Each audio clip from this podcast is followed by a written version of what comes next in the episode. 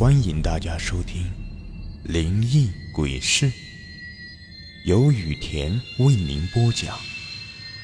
最后提醒大家一句：小心身后。身后。这个故事的名字叫做《半夜莫要吹口哨》。不知道大家有没有过晚上吹口哨的经历？莫要在夜里吹口哨，因为在夜里吹口哨，实际上就是招鬼。无名是一个无业游民，他整日都无所事事，什么都不学，什么也都不会，但他唯一会的就是吹口哨，不管是白天还是晚上。每日都能听到他的口哨声，邻居们都特别烦他。每天都能收到邻居们的一声问候：“能不能别老是吹口哨呀？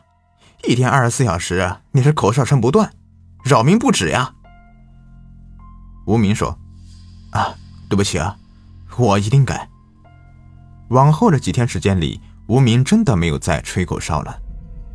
但过了几天之后，无名的老毛病又犯了，又开始在家里吹口哨了。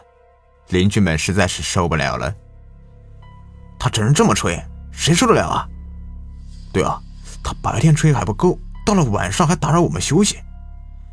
哎，我们一起投诉他吧。嗯，看来只能这样了。于是邻居们就选出了几个代表到物业去投诉无名，说他晚上吹口哨。物业就派人去警告无名：“你不能在晚上吹口哨了，你知不知道，你的行为已经严重打扰到邻居们休息了。你如果再晚上吹口哨的话，那就请你离开这里，去别处吧。”无名心想：“我不在家吹，我上外面吹，谁能管得了我？”然后他就跟物业说：“啊，我知道错了，我以后再也不吹口哨了。”物业以为他真的知道错了，便不再追究。紧接着，无名就出门了，但他今天没有看日历。今天是农历七月半，也就是鬼节。无名出门以后，继续吹口哨，也不知道过了多少分钟，他看到不远处有一个和尚向他走了过来。那个和尚对他说。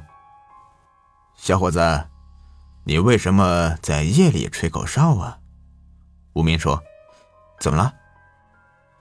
你知不知道，你夜里吹口哨就等于在招鬼，而且今天是鬼节，鬼门关大开，你是不是找死啊？少用你的这些鬼话来骗我！什么鬼门关来吓老子？老子可不是被吓大的。”说着就走了。那和尚在背后大声说道：“讲不听，劝不行，和尚我也无能为力了，那就请你自求多福吧。”哎，良言难劝，该死的鬼！罢了罢了，和尚我也帮不了你了。说完便走了。无名心想：哪来的疯和尚，真是晦气！还是我是鬼？我看你才是鬼吧！你们全家都是鬼。他又吹着口哨向前走着，忽然发现旁边站着一个长头发的女子，正背着他。